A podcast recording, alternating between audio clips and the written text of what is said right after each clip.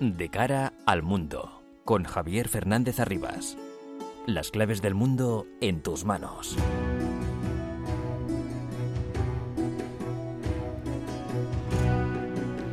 El mundo está muy revuelto y todo lo que pasa nos afecta cada día más. Son las 10 de la noche, comienza De cara al mundo en la sintonía de Onda Madrid para analizar todo lo que ocurre en este bendito planeta llamado Tierra. Este domingo se celebra la segunda vuelta de las elecciones generales en Turquía, donde se conocerá si el actual presidente Recep Tayyip Erdogan renueva una vez más su mandato o si la oposición logra terminar con 20 años de gobierno islamista. El tercer candidato ha anunciado su apoyo a Erdogan. Las deficiencias en el proceso electoral han sido denunciadas por observadores de la Unión Europea que pide que se solventen las condiciones que perjudican a la oposición. En cualquier caso, el Partido Justicia y Desarrollo de Erdogan ya se ha asegurado en la primera vuelta el control del Parlamento. Entre tanto, el Tribunal de Apelación de Londres ha desestimado irrevocablemente el recurso de la ONG proseparatista WSC contra una decisión anterior del Tribunal Administrativo que rechaza su solicitud que pretendía cuestionar el acuerdo de asociación que une a Marruecos y el Reino Unido. Este tercer revés, desde el pasado mes de diciembre para los enemigos de la integridad territorial de Marruecos, confirma la validez del acuerdo de asociación que une a los dos países y que beneficia a las poblaciones y al desarrollo de todas las regiones de Marruecos. Los intercambios comerciales entre los dos países han crecido constantemente desde que se firmó este acuerdo, con flujos bilaterales que alcanzaron un máximo de 2.900 millones de libras esterlinas en el tercer trimestre de 2022, lo que supone un aumento de 1.000 millones con respecto al mismo periodo del año anterior. El acuerdo de asociación entre Marruecos y el Reino Unido, firmado en Londres el 26 de octubre de 2019, está en vigor desde el 1 de enero de 2021 restablece en el marco de las relaciones bilaterales todos los efectos que los dos países se concedieron mutuamente en virtud del acuerdo de asociación Marruecos-Unión Europea. Garantiza así la continuidad de los intercambios comerciales entre Marruecos y el Reino Unido después del 31 de diciembre de 2020. Esta decisión del Poder Judicial británico representa un nuevo triunfo político de Marruecos en su estrategia de amplio reconocimiento internacional para su propuesta respecto al Sáhara, que está encaminada a reforzar la integridad territorial nacional y a potenciar la zona del entorno del territorio saharaui para promover el desarrollo regional en diversos campos como el económico, el de infraestructuras o el social. Los tribunales británicos respaldan la validez de los acuerdos entre Marruecos y Reino Unido mientras se espera la sentencia del Tribunal de la Unión Europea que tiene que decidir sobre algo parecido sobre la validez de los acuerdos entre Marruecos y la Unión Europea, donde el Sáhara, los productos procedentes del Sáhara, es el tema a dilucidar, si entran o no entran, si se aceptan o no estos productos del Sáhara en los acuerdos. Esta noche nos ocuparemos también de la candidatura del gobernador de Florida, Ron DeSantis, para ser el republicano que dispute la presidencia a los demócratas en las elecciones del año que viene, siempre y cuando gane a Trump y a los otros aspirantes. Y también nos ocuparemos de la controvertida visita a Cuba de Josep Borrell, alto representante de Asuntos Exteriores y Seguridad de la Unión Europea. Un dato, hay actualmente 15 presos políticos cubanos en huelga de hambre. Veremos.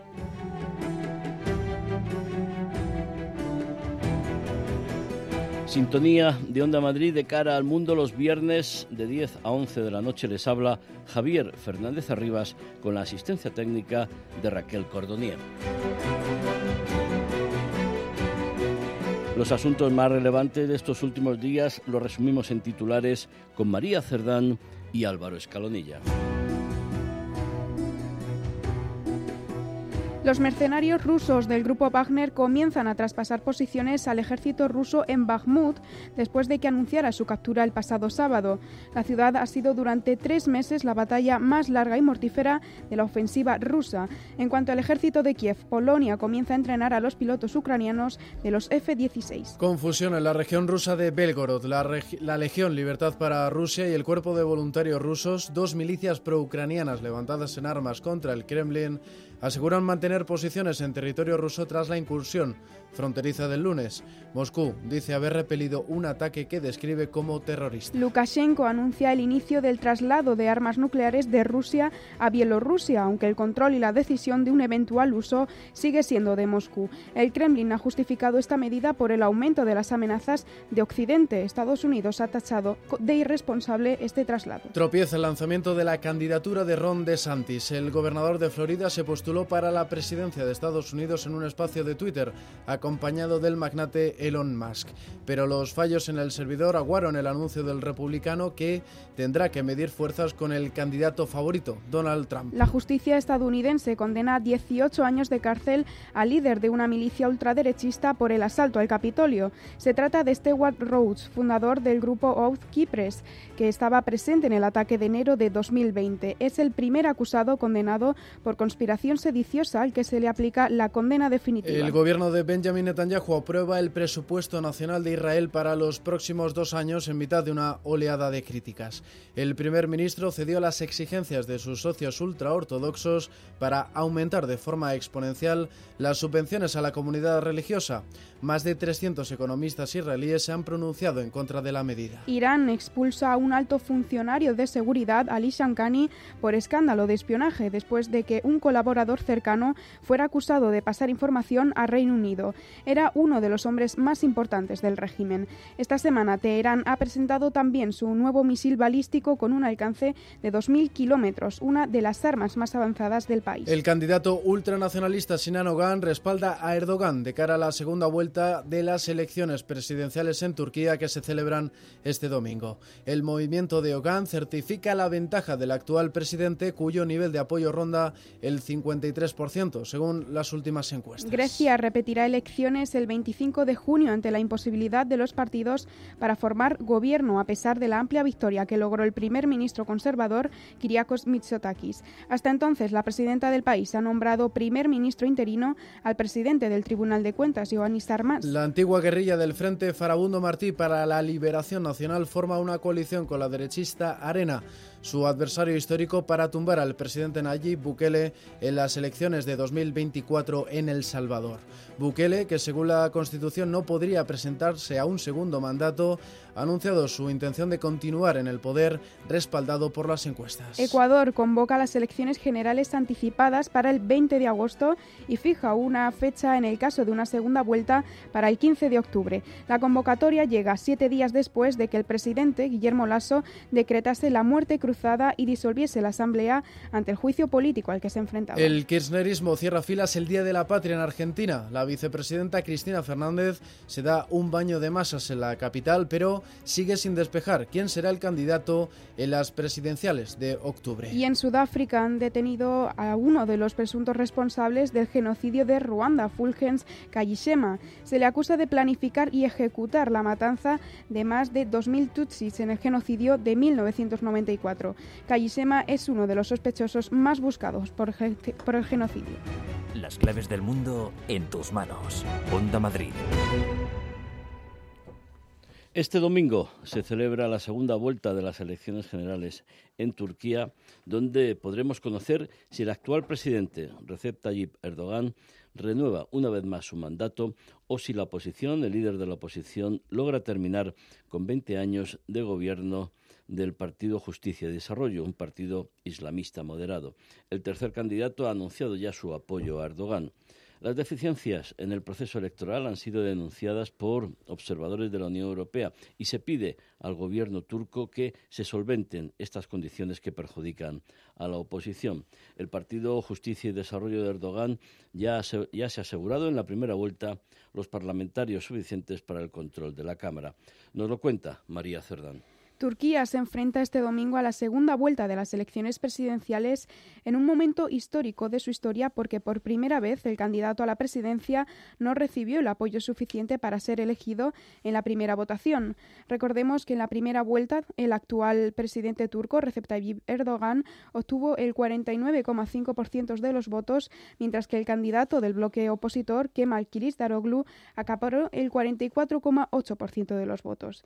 Aunque en esta segunda Erdogan parte con una ligera ventaja tras el apoyo del tercer candidato a la presidencia, el ultraderechista Sinan Ogan, que obtuvo ese 5% de los votos que pueden ser este domingo la clave para la victoria del mandatario islamista. Estéis donde estéis, en cualquier rincón del mundo, marchad a las urnas en cumplimiento del deber nacional.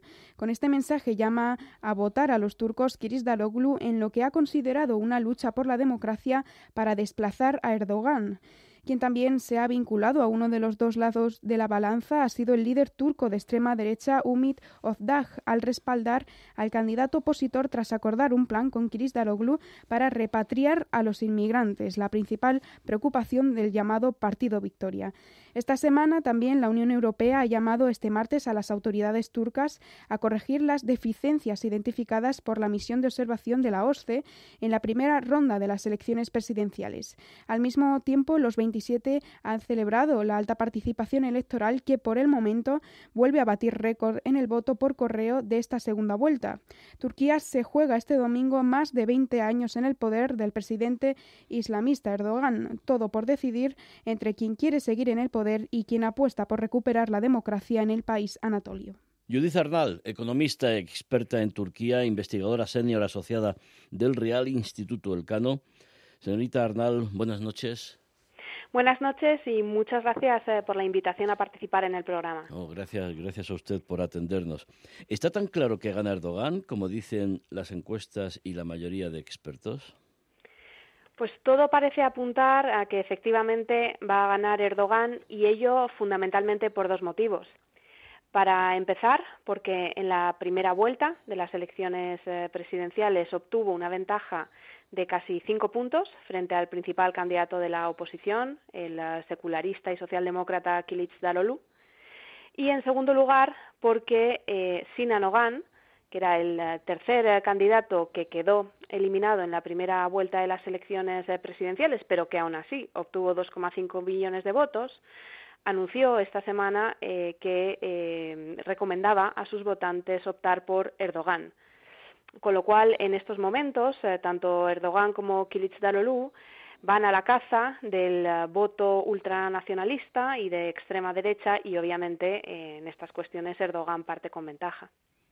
Ni siquiera la precaria situación económica que viven los turcos desde hace tiempo eh, provoca un, cambio y, después además de 20 años de Erdogan donde ha habido prácticas autoritarias eh, muy muy muy relevantes. Eh, por ejemplo, yo tengo amigos periodistas turcos que están en la cárcel. Pues la verdad es que mi análisis inicial, ah, y así lo, hice saber ah, por escrito en distintos eh, medios de comunicación ah, de cara a la primera vuelta de las elecciones presidenciales el 14 de mayo, era que yo creía que la economía iba a tener un peso muy relevante en, la decisión de los votantes, porque, eh, como usted eh, ha indicado, efectivamente la política económica que está llevando a cabo Erdogan es muy heterodoxa, donde todos los bancos centrales están subiendo tipos de interés, Turquía eh, los está rebajando con fuerza Además, eh, no hay credibilidad en las estadísticas eh, oficiales. Eh, en estos momentos, Turkstat, el Instituto Nacional de Estadística de Turquía, indica que para el mes de abril la, inflación estuvo por encima del 40% en términos interanuales, pero un grupo de expertos independientes indica que, sin embargo, la inflación en el mes de abril estuvo por encima del 100% y por supuesto todo esto está teniendo un impacto eh, muy negativo sobre los estándares de vida de la población turca. Pero a la vez, eh, Erdogan eh, creo que ha activado muy bien sus redes clientelares. Desde el año 2022 el salario mínimo interprofesional en Turquía ha aumentado más de un 180% y se han subido también con fuerza los salarios de los funcionarios. Con lo cual, para mi sorpresa, en Turquía, eh, por lo menos en la primera vuelta de las elecciones presidenciales, han pesado quizás más las cuestiones identitarias y, por supuesto, las redes clientelares establecidas. Y el hecho de que eh, Erdogan eh, tiene un control muy claro de los medios de comunicación, como usted ha indicado. Por poner un ejemplo, durante la campaña electoral, Erdogan ha tenido más de 32 horas de exposición mediática en la televisión pública frente a los 32 minutos del candidato de la oposición, Kilic Daroglu. bueno, observadores de la Unión Europea han denunciado esas deficiencias, aunque no sé yo si llegamos a tiempo para subsanarlas. Y, otra cuestión, la migración puede que a última hora pueda tener algún, algún peso porque el líder opositor ha hecho especial hincapié en, en el regreso de los migrantes sirios a su país. Efectivamente, esta es la carta que está jugando la, oposición, es la carta que está jugando Kilicdaroglu. Eh, él indica que em, los más de tres millones de em, refugiados eh, sirios que hay en el país eh, tienen que retornar inmediatamente a su lugar de origen si él gana las elecciones y pone en duda que Erdogan realmente vaya a cumplir con, con, su palabra. Lo cierto es que em, Erdogan ha llevado a cabo también promesas en materia migratoria, pero fundamentalmente porque vio que la oposición estaba eh, adueñándose de la, de la cuestión y, percibió que era eh, que podía tener réditos electorales. Eh, de todas formas, mi eh, perspectiva es que Erdogan va a jugar también la carta de la, de la migración y que por mucho que Kilicdaroglu ahora se está esforzando especialmente en incidir en estos temas migratorios, yo creo que no va a ser suficiente. Pues vamos a ver qué ocurre este próximo domingo. Judith Arnal, economista, experta en Turquía, investigadora senior asociada del Real Instituto Elcano, muchísimas gracias por aportarnos bastante luz en lo que está ocurriendo en Turquía, un país trascendental, un país muy, muy, muy importante para los intereses de todos. Señorita Arnal, muchísimas gracias y muy buenas noches. Gracias a ustedes, buenas noches. De cara al mundo. Onda Madrid. ¿Ya con ganas de vacaciones? Con MSC Cruceros y Viajes El Corte Inglés, esta primavera aprovecha las ofertas de última hora. Descubre las perlas del Mediterráneo o lo mejor de las islas griegas con cómodos vuelos. Ocho días con bebidas y tasas incluidas desde 649 euros. Consulta condiciones. MSC Cruceros. Descubre el futuro de los cruceros. Reserva ya en Viajes El Corte Inglés. Finca La Estacada, un vino para cada día. Más de 20 años transmitiendo a sus clientes su pasión por el enoturismo a tan solo 40 minutos de Madrid. Hotel, spa, viñedo, restaurante. Descubre Finca La Estacada, mucho más que una bodega. Infórmate en fincalaestacada.com. Es historia, pero no es un museo, es mucho más. Es emoción, es espectáculo, es Puy España. Disfruta de los tres nuevos espectáculos con viajes El Corte Inglés. Hotel en Toledo con desayuno y entradas desde 89 euros, con el espectáculo nocturno Sueño de Toledo incluido. Consulta condiciones. La historia te espera en Puy con viajes El Corte Inglés. De cara al mundo, con Javier Fernández Arribas. El gobernador de Florida, Ron DeSantis, ha presentado su candidatura para ser el candidato del Partido Republicano a las elecciones presidenciales en Estados Unidos del año que viene. Es el gran contrincante del expresidente Donald Trump. A priori, vamos a desmenuzar este tipo de cuestiones con José María Peredo Pombo, catedrático de Comunicación y Relaciones Internacionales de la Universidad Europea. Señor Peredo, buenas noches. Hola, muy buenas noches, Javier. Encantado, como siempre, estar ahí contigo con vosotros. Encantado de que estés con nosotros. ¿Qué opciones tiene a priori Ron DeSantis para ser el candidato republicano? Bueno, pues unas opciones eh, importantes. Yo creo que desde que hizo su aparición em, eh, como posible casi sucesor de Donald Trump, pues desde que revalidó su su em, eh, puesto como gobernador de Florida, desde que aparece en el, en el Partido Republicano como una opción distinta en cuanto eh, a su edad, eh, de ser de otra generación, ¿no? En un momento en el cual también está sobre la mesa el, debate y las incertidumbres sobre la, la, generación de Donald Trump y de Joe Biden. Bueno, yo creo que es el heredero natural no tanto de Donald Trump cuanto de las ideas de esa derecha más estricta, de esa derecha de carácter más nacionalista, de esa aparición de, eh, digamos, unos sectores críticos en Estados Unidos con, vamos a decir, la política de las últimas eh, décadas más orientada hacia esa internacionalización, hacia esa eh, fomento de la globalización, hacia esa eh, visión de unos Estados Unidos eh, eh, con capacidad de liderazgo exterior, pero debilitándose, según los criterios de este sector social, a nivel interior. ¿no? Sí, porque muchos se plantean, ¿de Santis tendría más opciones que Donald Trump frente a un demócrata que en teoría sería Joe Biden? Mi opinión es que sí, eh, pero claro, eh, no deja de ser estrictamente una opinión en este momento y eso, pues en primer lugar, habría que contrastarlo un poco con las encuestas que aparezcan a partir de este momento cuando se confirma la, la candidatura, ¿no? Entonces, pues eh, habrá que ver en, esa, en, ese planteamiento si, si De Santis efectivamente aparece como una sucesión de esas ideas, como el sucesor de esas ideas, o aparece, porque él ha intentado buscar yo diría, un espacio intermedio entre, entre el republicanismo tradicional y entre las opciones más cercanas a Donald Trump. Es decir, en algunos temas se ha desvinculado del, del eh, expresidente eh, Trump y en otros temas, sin embargo, se ha aproximado eh, bastante. En algunos temas, además, también de, índole judicial o más personales de Trump. ¿no?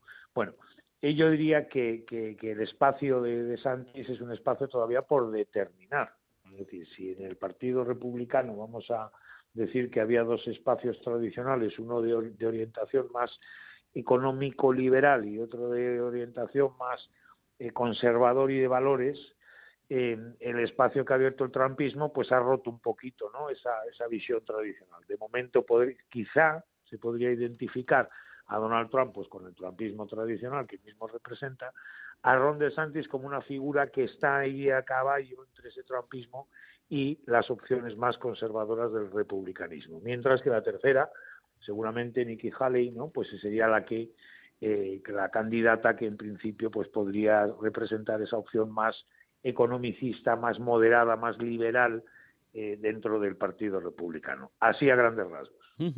José María Peredo Pombo, catedrático de Comunicación y Relaciones Internacionales de la Universidad Europea, muy claro, como siempre. Muchísimas gracias, muy buenas noches. muchísimas gracias a vosotros. De cara al mundo. Onda Madrid. ¿Ya con ganas de vacaciones? Con MSC Cruceros y Viajes El Corte Inglés, esta primavera aprovecha las ofertas de última hora. Descubre las perlas del Mediterráneo o lo mejor de las islas griegas con cómodos vuelos. Ocho días con bebidas y tasas incluidas desde 649 euros. Consulta condiciones. MSC Cruceros. Descubre el futuro de los cruceros. Reserva ya en Viajes El Corte Inglés. Vuelve Film Symphony Orchestra con Krypton. Última oportunidad para asistir al espectáculo inspirado en las mejores bandas sonoras de los héroes y superhéroes del cine. Superman, Spider-Man, Capitán América, Iron Man, El Último Moicano y muchas más. 17 de junio, Auditorio Nacional. Ya a la venta en filmsymphony.es. Es historia, pero no es un museo, es mucho más. Es emoción, es espectáculo, es Puy du España. Disfruta de los tres nuevos espectáculos con viajes el corte inglés. Hotel en Toledo con desayuno y entradas desde 89 euros, con el espectáculo nocturno Sueño de Toledo incluido. Consulta condiciones. La historia te espera en Puy du con viajes el corte inglés. De cara al mundo, con Javier Fernández Arribas. El líder del grupo Wagner, Yevgeny Prigozhin, continúa asumiendo el protagonismo del lado ruso en Ucrania. Tras la toma de Bakhmut, que dice le ha costado la vida de 20.000 de sus hombres, ha admitido el fracaso de la campaña militar rusa en Ucrania y ha criticado a la élite rusa que vive con todos los lujos y ostentaciones mientras los soldados mueren en el frente ucraniano y son enviados a casa en ataúdes de zinc. Con los últimos datos, Álvaro Escalonilla. La caída de Bakhmut en manos del grupo Wagner ha dado a Moscú su primer avance tangible en meses, pero también ha puesto de relieve la creciente dependencia del ejército ruso de una fuerza paramilitar dirigida por un líder impredecible que escapa del control del Kremlin. Ese líder, Yevgeny Prigozhin, conocido en el pasado como el chef de Putin por sus servicios de catering en cenas de Estado en Moscú, ha comenzado a retirar a sus fuerzas de Bakhmut, un movimiento que plantea algunos interrogantes, especialmente sobre la capacidad del ejército ruso de mantener el enclave. El contingente de Wagner en Ucrania rondaba hace unos meses los 50.000 combatientes, de los cuales 10.000 eran voluntarios con experiencia en el campo de batalla y otros 40.000 exconvictos que fueron indultados para enrolarse en las filas del grupo. aunque Prigozhin reconoció haber perdido más de 20.000 hombres en solo la batalla de Bakhmut. En una nueva crítica contra el alto mando militar ruso, el fundador de Wagner denunció que los hijos de la élite se unten con cremas y se luzcan en Internet mientras los hijos de la gente común llegan a casa en ataúdes de zinc. A la espera de la llegada de los cazas F-16 y de la puesta a punto de los carros de combate, Ucrania apuesta por sembrar la confusión, juega el despiste con Rusia y de paso con sus aliados, en la antesala de la contraofensiva. Mientras, Mikhailo Podoljak, la mano derecha de Zelensky, asegura que la contraofensiva lleva ya varios días en curso. El jefe de la inteligencia militar, Kirilo Budanov, dice que empezará pronto. Belgorod, Belgorod in Russia, the Belgorod Oblast. En este impasse, la Legión Libertad de Rusia, una de las milicias alzadas en armas contra Putin, que opera bajo las órdenes del alto mando de Ucrania, mantiene su incursión en territorio ruso tras el ataque sorpresa del lunes que pilló desprevenidas a las fuerzas de seguridad de la región fronteriza de Belgorod. El Kremlin todavía celebraba la conquista de Bakhmut cuando cruzaron la divisoria varias unidades de la Legión en compañía de decenas de milicianos del Cuerpo de Voluntarios de Rusia, otro grupo armado opositor al Kremlin. El Ministerio de Defensa ruso aseguró que las unidades invasoras fueron expulsadas de vuelta a territorio ucraniano, pero las milicias desmienten esta versión y amenazan con aumentar la frecuencia de sus ataques. María Senovilla, periodista colaboradora de la revista Atalayar y, y de otros medios. María, buenas noches. Muy buenas noches, Javier. ¿Qué supone la caída de Bakhmut en este momento, María? Pues mira, a nivel estratégico, este avance no cambia en nada el curso de la guerra, al menos en estos momentos. El, ejército ucraniano sigue manteniendo, y esto es lo más importante, sigue manteniendo a raya ese avance ruso eh, que estaban produciendo pues, pues por los flancos de, de Bakhmut. Recordemos que los rusos, eh, al, ver que no podían conquistar la ciudad desde dentro, una conquista que les ha llevado diez meses de batalla, nada más y nada menos, pues eh, la segunda estrategia que intentaron implementar fue la de embolsar esa ciudad rodearla por los dos lados. Y el ejército ucraniano eh, tiene contenido ese avance desde hace meses, de tanto en el flanco norte como en el flanco sur, y esto sigue igual. Es más, hace unos días en el flanco sur el ejército ucraniano eh, lograba liberar uno de los pueblos, una pequeña pedanía eh, que estaba en manos rusas, con lo cual esta guerra venimos diciendo a lo largo de las semanas que se está librando casi metro a metro y es lo que sucedía pues en este flanco sur cuando lograban pues liberar ese pequeño pueblo. El tira y afloja es constante y de momento la situación, insistimos, aunque la urbe eh, se haya eh, completado ese avance por parte de los mercenarios de Wagner, la situación a nivel estratégico no cambia en nada. Entonces ahora cabe pensar pues qué escenarios podemos ver a partir de este momento. El más probable eh, es que todo siga igual. Aunque ahora mismo eh, Wagner haya completado la toma de la ciudad, no sabemos si esa toma se va a mantener en el tiempo, porque, como bien habéis dicho, eh, ya ha dicho que, va a retirar sus tropas antes del día 1, va a hacer un relevo con las fuerzas regulares rusas y no sabemos si cuando eso se produzca los ucranianos aprovecharán para intentar de nuevo eh, avanzar dentro de la ciudad, retomar esa ciudad o si se quedarán las cosas como están. Otro segundo escenario podría ser que las líneas rusas concentraran su fuerza ahora, pues aprovechando em, esta, esta, simbólica victoria, este avance eh, de los mercenarios de Wagner, concentraran ahí toda su fuerza e intentaran avanzar, en cuyo caso recordemos que desde hace meses Ucrania lleva trazando nuevos eh, kilómetros de nuevas trincheras alrededor de Bakhmut, esa defensa en Capax que, de la que ya hemos hablado en otras ocasiones, y seguirían yo creo que conteniendo la fuerza eh, kilómetro arriba, kilómetro abajo sin permitirles pues romper eh, las líneas ucranianas. Y, el, último escenario, pues insisto, sería que ahora em, aprovechando pues pues estos cambios eh, eh, sobre todo pues eso a nivel em, fuerzas terrestres rusas en el terreno, pues los ucranianos aprovecharan para intentar avanzar. En cualquier caso, seguimos inmersos en una guerra de posiciones, eso no ha cambiado y son guerras pues muy son son batallas muy estáticas en las que los avances pues aunque sean pues como como este ahora em, piensa que, la toma de Bakhmut se ha hecho o sea se, ha proclamado con, con apenas 3-4 kilómetros de avance para que veas el, el, ritmo al que se están moviendo eh, las cosas en el frente del Donbass. Una última cuestión, María, que hoy, cierre de campaña electoral, disponemos de menos tiempo. La contraofensiva ¿para cuándo? Porque hay quien dice que sí, que no, mañana, pasado, hace falta más, eh, van a esperar a los F-16, están llegando los carros de combate, ¿qué es lo que hace falta para que Ucrania lance esa ofensiva o contraofensiva? Ya, hablamos de, contraofensiva inminente hace un par de semanas porque se produjeron em, pues muchos movimientos, eh, hubo un despliegue importante de soldados que estaban, digamos, eh, descansando y les mandaron rápidamente a sus posiciones. Yo sí que pensé que en ese momento podía empezar porque además el barro empezaba a secarse, pero bueno, me dicen desde, pues desde prácticamente desde las trincheras que em, esa operación consistió pues, en, unos picos de, de que el ejército ucraniano lanzó para ver cómo los rusos movían a sus eh, fuerzas, para ver cómo movían a sus militares y movían el armamento, porque siguen precisamente en esa etapa de preparación de la contraofensiva. Los F-16 es, una buena noticia que Estados Unidos haya dado luz verde a su envío, pero no van a estar a punto para la contraofensiva, porque además de enviar los aviones en sí, lo que tienen que hacer además es formar a pilotos ucranianos para su manejo. Y esto no es una cosa que se aprenda en dos días. Decimos que es muy buena noticia que Estados Unidos haya dado luz verde porque para que el resto de países aliados de Kiev puedan enviar sus F-16 necesitan el visto bueno de Estados Unidos por una cuestión de patentes.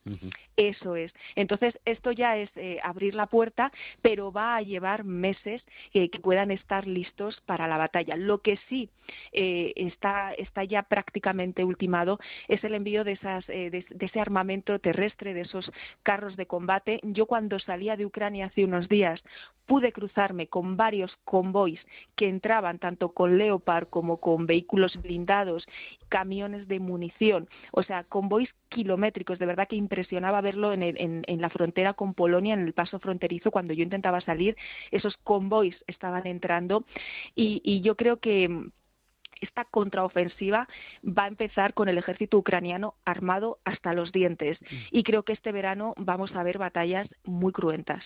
De acuerdo, pues vamos y lo contaremos. María Senovilla, periodista, colaboradora de la revista Talayar y de otros medios, muchísimas gracias y muy buenas noches. Muy buenas noches, Javier. Un abrazo. Lucas Martín, experto analista internacional, autor de los libros Terror Global y Visión Global, colaborador de Atalayar también. Lucas, buenas noches. Buenas noches, Javier. Lucas, eh, ¿qué te indica el caso, la incursión en Belgorod? Que tenías especial interés en hablar de esto. Sí, bueno, está relacionado con lo que acaba de comentar María eh, y es con el tema de Bakhmut. Eh, como bien ha dicho ella, Bakhmut, mm, la caída de Bakhmut no tiene ningún impacto significativo en, la guerra. De hecho, ya no tenía ningún valor más allá del valor simbólico para ambos contendientes. pero claro, no deja de ser un golpe moral. Entonces, Ucrania estaba necesitada, por un lado, de algún tipo de acción que sirviera para elevar la moral tanto de sus tropas como de la población, y por otro lado, eh, intentar quitar el foco, porque todos los medios tenían puesto el foco en el éxito, entre comillas, de Rusia en Bakhmut, que al final había conseguido ocupar la ciudad. Y si nos damos cuenta, con esta acción, todo el foco se ha puesto en la acción ucraniana en, Belgorod y se ha olvidado del tema de Bakhmut. En, en, ese, sentido, ha sido un éxito y además, si de paso han sido capaces de derribar con operación que han hecho un, helicóptero y, crear además inquietud en el mando ruso, porque evidentemente la frontera es muy grande y muy porosa, y nada les garantiza que esto vuelva a suceder en cualquier punto de la frontera. Pues han conseguido, con un esfuerzo relativamente pequeño y con muy, poca, muy poco coste, pues han alcanzado un par de objetivos muy interesantes. ¿Qué información tenemos, Lucas, del ataque a un buque ruso, que parece que sí que no ha sido alcanzado? Pues mira, Javier, justo antes de, empezar a hablar contigo, estaba viendo unas imágenes y, el buque está entrando en el puerto de Sebastopol. Eh, hay que recordar que las imágenes que se vieron, eh, por un lado era de un, de un dron marítimo eh, que era destruido por la artillería del, buque. Después se vieron las imágenes de otro dron que por el costado izquierdo, el costado de babor, impactaba o parecía que impactaba en el buque. Pero las imágenes que se han visto del buque entrando en la base naval tanto por el costado de vapor como por el estribor, está intacto. Por lo tanto, parece ser que eh, estamos ante otro intento de manipulación informativa por parte de ambos continentes, como suele ser normal, ¿no? Sí, esta es una guerra, una guerra de información, sobre todo, y sobre el envío de material a Ucrania, que, ¿a qué se deben los cambios, según tu, tu análisis? Bueno, eh, yo he comentado ya varias veces, Javier, que creo que Rusia está jugando y es su interés alargar esto todo lo posible. Eh, creo que han leído, han leído bien el, el escenario y como ya comenté la semana pasada, cuanto más se alargue esto, más costoso será para Occidente proporcionar esa ayuda, que es de lo que depende Ucrania, y más fácil será o más posibilidades hay de que esa ayuda por algún lado se resquebraje en un momento dado, o algún país eh, no pueda seguir aportando esa ayuda, que es muy costosa. Eh, y esto también lo, han entendido el, bloque occidental, y para evitar que esto se alargue, eh, el, este interés en suministrar más armamento de más calidad y cosas que en su momento se dijeron que no se iban a mandar, como son los aviones, por ejemplo, pues está poniendo todo encima de la mesa para intentar, en mi opinión, en mi opinión eh, conseguir objetivos eh, de cierta entidad antes de diciembre, porque hay que pensar que la ofensiva que estamos esperando no va a ser una única ofensiva, deberán de ser varias sucesivas, y creo que se está intentando eh, dar a Ucrania los medios para que consiga todo lo posible, porque se es consciente en el lado occidental de que esto no puede perdurar un año más ni dos años más. Entonces hay que cortarlo y cortarlo evidentemente con éxito para Ucrania. Y creo que por eso se está poniendo toda la carne en el asador. Pedro González, ¿me vas a permitir que esta noche salude, porque está aquí presente en el estudio de Onda Madrid, Claudia Luna Palencia, periodista, escritora mexicana y directora de, Caja, de Casa México en Málaga y Andalucía? Claudia, buenas noches. Muchas gracias por haber venido aquí al estudio. Encantadísima de estar con ustedes presente y bueno, de saludarlos, querido Javier, Pedro, a todo el equipo. Gracias. Don Pedro, buenas noches. Buenas noches. Bueno, eh, Estábamos hablando de, Ucrania, pero me vais a permitir, eh, además sobre todo porque el papel que juega Turquía en, el conflicto de Ucrania, sobre todo mm, esa relación que tiene con Putin y con ser miembro de la OTAN, la salida del grano, etcétera, etcétera. Y hay elecciones este, este domingo. ¿Tenéis claro que va a ganar Erdogan o, no? Porque yo lo tengo claro, sí, sí. Yo lo tengo claro también. ¿Y tú, Lucas? ¿Tú conoces bien Turquía también? Pues yo creo que también lo tengo claro. Que hay una unanimidad. Erdogan va a quedar. No, eh, nos decía la eh, Judith Arrad, la experta del Real Instituto del Cano, que pensábamos todos que la precaria situación económica, la inflación, la subida de precios, etcétera, etcétera, etcétera, iba a causar más impacto, pero sin embargo los turcos han votado a Erdogan, no sé, por, por, pues razones más nacionalistas. Yo creo que sí, que primero por razones eh, nacionalistas y luego porque yo creo que Erdogan ha creado un régimen absolutamente clientelar, muy controlado por todas partes, es decir, la comunicación, la prensa, y bueno, pues yo creo que se infunde también un cierto temor.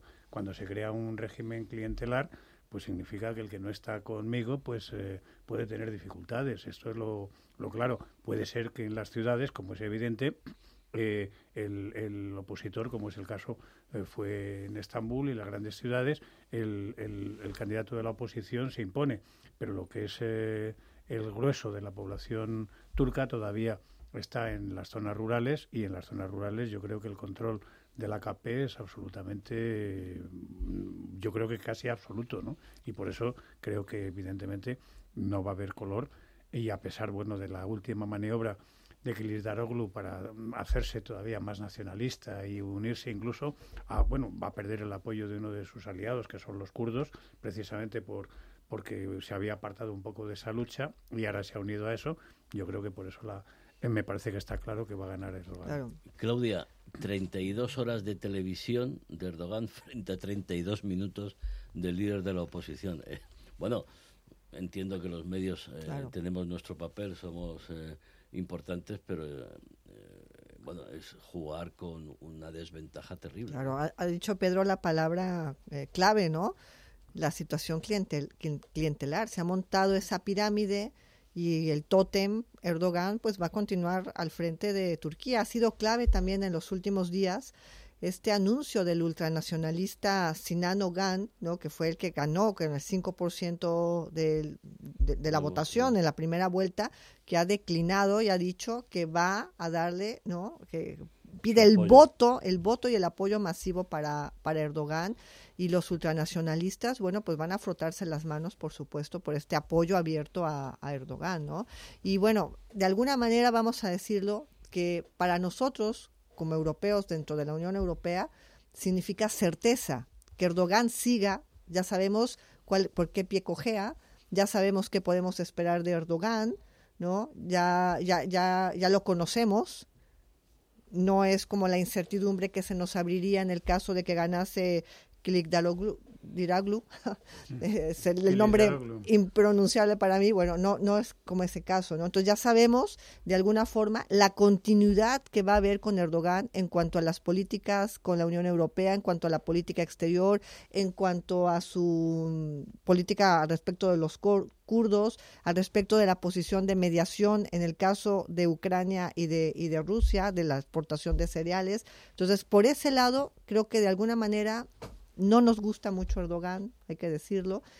Creemos en la democracia, ¿no? Muchos que estamos aquí en esta mesa eh, estamos en contra de que haya estos líderes que se quedan 15, 20 años, 25 años y se prácticamente se convierten en, en pequeños jeques de sus eh, países, ¿no? Un nuevo, un nuevo sultán, porque las prácticas que ha llevado... Desde luego lo que va a ser es, es, es la, la, pretendida occidentalización mm de Turquía y el camino hacia la democracia, yo creo que eso hay que darlo ya por descontado que no y evidentemente Turquía seguirá otro camino. Es a mí lo que me parece más importante es su pertenencia a la OTAN, es decir, esa pertenencia que yo creo que está bastante atenuada últimamente, pues bueno, yo creo que también eh, como dices, la OTAN tiene unos principios, es decir, los países tienen que ser verdaderamente democráticos y bueno, pues eh, esa, democracia que simplemente consiste en votar, eh, y emitir el voto y bueno, irregularidades. Y ya sabemos que Turquía siempre pues jugará Erdogan a su favor, ¿no? Todo lo va a capitalizar Erdogan a su favor. Turquía es miembro de la OTAN desde 1952, ha tenido sus altos y sus bajos, pero capitalizará Erdogan todo lo que pueda a su favor. No, y lo que es importante es ver exactamente cómo queda pues, desde el punto de vista geopolítico, es decir, hay que contar con Turquía, eso es elemental.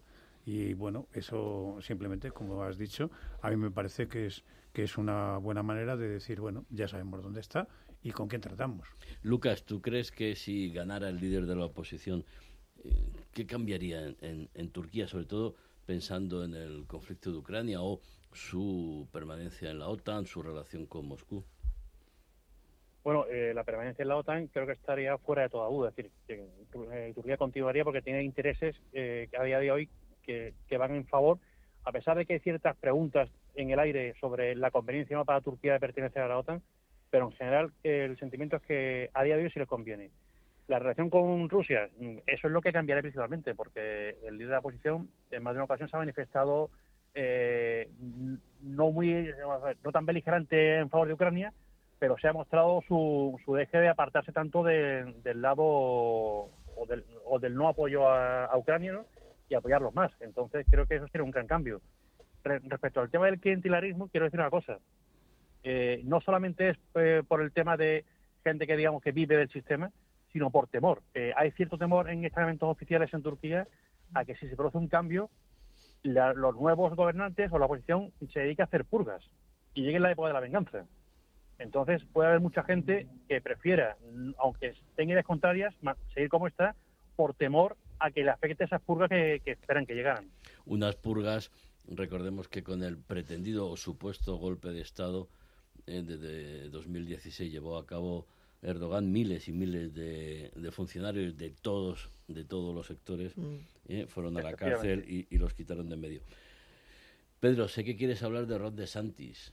¿Tú crees que eh, Trump va tiene ahí un, un, contrincante? O, bueno, estamos hablando sin pensar que haya algún tapado entre los candidatos republicanos, creo que son siete que aspiran en esa carrera a, mm, llevar el, papel de los republicanos. Por poner un, punto de vista que quizás sea un poco distinto, eh, a mí lo que me parece es que, bueno, a día de hoy es parece que es indiscutible que la ventaja de, de Donald Trump es, es, bueno, lo dobla, más que lo dobla, ¿no? Pero yo creo que eh, un poco los que han empujado a, Ron DeSantis a, a presentar la candidatura son, digamos, pesos fuertes del partido que quizá aquí no conocemos. Porque en el Partido Republicano, es decir, que evidentemente es ultraconservador, eso hay que reconocerlo, se han dado cuenta de algo, es decir, o sea, que el señor Trump puede ganar unas elecciones como las ganó, estar, bueno, el, primer, el primer caso, pero eh, no es un buen líder de partido. Y, y cuando digo que no es un buen líder... Va por, va por libre. Efectivamente. Y, yo creo que está más pendiente de sus intereses personales y empresariales. Y eso, ha quedado absolutamente claro para estos pesos pesados. Y entonces lo que necesitan es, para entendernos, un, un DeSantis joven con las mismas ideas que Trump, pero que evidentemente se someta a la disciplina del partido. Es decir, o sea, que gerencie realmente ese ultraconservadurismo que tiene también el señor Trump, pero con las bajo las, la batuta, digamos, o, o, en, o en consonancia con los del partido. Desde México, ¿cómo lo ves? Que tú que siempre ¿eh? criticas y atizas duramente a tu vecino del ya, norte. claro, con eso de Yankees Go Home. Mira, yo creo Gringo, que, eh, claro, yo creo que, bueno, sean demócratas, sean republicanos, siempre la relación ha sido muy espinosa entre México y Estados Unidos, ¿no? Eh, vecinos distantes, ¿no? De hecho, hay un libro muy famoso al respecto. Eh, el, eh, se muerden mutuamente en materia de migratoria y creo que sigue siendo eh, la política migratoria la gran bomba de tiempo entre los dos países y para México es fundamental el que se aclare la situación. Vienen nuevamente una campaña electoral. Joe Biden ha vuelto a meter nuevamente el tema migratorio en la campaña porque sabemos que eso es una máquina de hacer votos y por supuesto eh, estamos muy pendientes porque creemos que sea DeSantis, sea Trump, sea Biden, la realidad es que la política migratoria no termina nunca de aclararse ni de funcionar en la vecindad de ambos países. Pero yo, si me permites, Claudia, Mm. además de México, yo hablaría del continente americano, sobre No, todo claro. los centroamericanos que Sí, no, intentan buscar en, en Estados Unidos. O sea, criminalizados, perseguidos, o sea, no se aclara. Los tres van a jugar, seguir jugando con ese balón. Yo desde luego creo que eh, en estos momentos, aunque De Santis haya dicho yo voy hacia adelante, quiero ser el candidato, en estos momentos Trump sigue teniendo los mayores índices de popularidad y de apoyo en las encuestas al respecto que de Santis y que inclusive de Joe Biden. Y eso es peligrosísimo. ¿Tú cómo ves eh, toda esta situación, esta campaña electoral en Estados Unidos? ¿Eso puede afectar, porque a mí siempre me preocupa, la relación transatlántica Mm. y o el, el apoyo de, de los Estados Unidos a, a Ucrania, a Zelensky, por ejemplo? Lucas. Pues la verdad es que yo creo que lo que siempre comentamos, ¿no? Lo que es la política exterior y seguridad de Estados Unidos, eh, gobierne quien gobierne, se suele mantener bastante estable. Entonces, eh, no creo que vaya a afectar de un modo significativo eh, las relaciones entre, en este caso, España o la Unión Europea y Estados Unidos, más allá de temas quizás comerciales y demás. Pero lo que es relativo a la política de seguridad y, defensa, no creo que vaya a afectar eh, prácticamente en nada. Pedro, eh, me parece que estás esperando una declaración en La Habana del alto representante de Política Exterior y de Seguridad de la Unión Europea, Josep Borrell, en esta visita a Cuba que bueno, ha, ha levantado algunas expectativas y sobre todo eh, algunas críticas porque en estos momentos hay 15 presos políticos Mm. cubanos en huelga de hambre. ¿Tú crees que ahí el alto representante se mojará o no? Yo creo que no. Yo creo que no y además me da la impresión de que ha ido a lo que ha ido, que ha sido a participar en el, en el foro entre la, la Unión Europea y, y Cuba, que ahora mismo es justamente de nuevo el, el mayor inversor en, el, en, en la capital cubana, vamos, y en, y en, y la isla, país. en el país, y evidentemente, bueno, quiere fomentar esas relaciones a tope. Y bueno, pues el caso siempre incómodo de los derechos humanos es algo que bueno, pues que es una es el elefante en la habitación que está ahí que no se quiere abordar nunca, ¿no? Y evidentemente, bueno, pues eh, no son solo mucha gente. Está además justamente en todos los protocolos eh, que hacen siempre hay una referencia a los derechos humanos como causa, o va- vamos, como condición sine qua non para que se implementen las relaciones comerciales, en fin, todo el, el programa de ayudas. Yo creo que en este momento es un viaje en el que se trata justamente de potenciar el, el tema comercial, el tema de la cooperación con la Unión Europea, el proyectar la influencia que pueda tener Cuba, que siga teniendo evidentemente sobre, sobre el resto del continente. Y naturalmente yo creo que Borrell en esta ocasión va a hacer una declaración la que haga, es decir, puramente económica y donde me parece, o por lo menos los, los indicios que me llegan, es que Mm. ni siquiera va a admitir preguntas. Porque eso puede tener alguna incidencia, porque claro, la influencia cubana en lo que son las izquierdas y las extremas izquierdas en América Latina, aunque cada país y cada líder luego es diferente, por supuesto, pero es, es indudable. Esta visita de Borrell puede tener eh, significado no ya solo para el tema cubano, sino también para América Latina. Es muy importante, es una forma de decir que la Unión Europea is back. La Unión Europea está de vuelta en América Latina después de años de vacío, después de años de enfriamiento en las relaciones, después de que la diplomacia de las vacunas COVID de China y de Rusia se abrieron espacio nuevamente en muchos países de América Latina, porque ahí donde no estuvieron Pfizer, donde no estuvo eh, las vacunas que utilizamos en Occidente, eh, pues estuvo la vacuna china y estuvo la vacuna rusa. Entonces, gracias a esa diplomacia, se ha dado un acercamiento de rusos y de chinos muy importante en varias partes de la región con estos gobiernos que tienen, eh, pues bueno, características de coincidencia y de pensamiento ideológico con China y con Rusia. Y ahora lo que está diciendo Borrell y lo que está diciendo la Unión Europea es que vamos de nuevo por, por la Unión, por, por América Latina. Importantísimo el anuncio de la Comisión Económica que están, bueno, pues viendo, preparando esa estrategia para crear un órgano de representación de la Unión Europea en América Latina y esto eh, se enmarca dentro del viaje que va a llevar a cabo a, mediados de junio Ursula von der Leyen a Brasil, a México, a Argentina, a Chile, porque lo que quieren decir es no se los vamos a dejar, no va a ser América Latina un bocado que va a ser devorado por chinos y por rusos, los europeos estaremos aquí. Bueno, dentro de pocos meses, con motivo de la presidencia española, se va a celebrar una cumbre eh, de Unión Europea, América Latina, también un ECOFIN, una reunión de ministros de Economía y Finanzas de la Unión Europea y América Latina, creo que ahí tenemos un papel que jugar. Yo creo que tenemos un importantísimo papel que jugar ahí y sobre todo además aprovecho para decir otra cuestión que me parece eh, importantísima. Eh, o, se, o bajo la presidencia rotatoria española se firma de una vez el acuerdo entre la Unión Europea y Mercosur o vamos a perder una ocasión para siempre.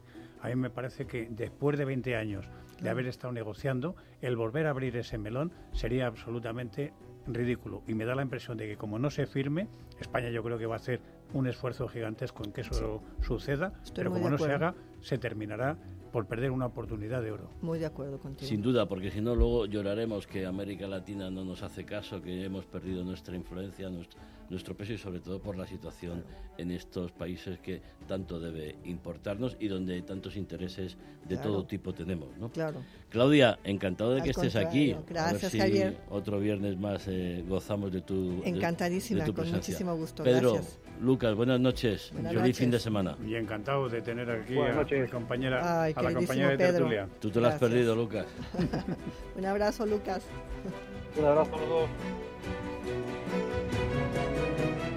A punto de dar las 11 de la noche de este viernes 26 de mayo, hasta aquí, de cara al mundo, en Onda Madrid, ponemos las claves del mundo en sus manos.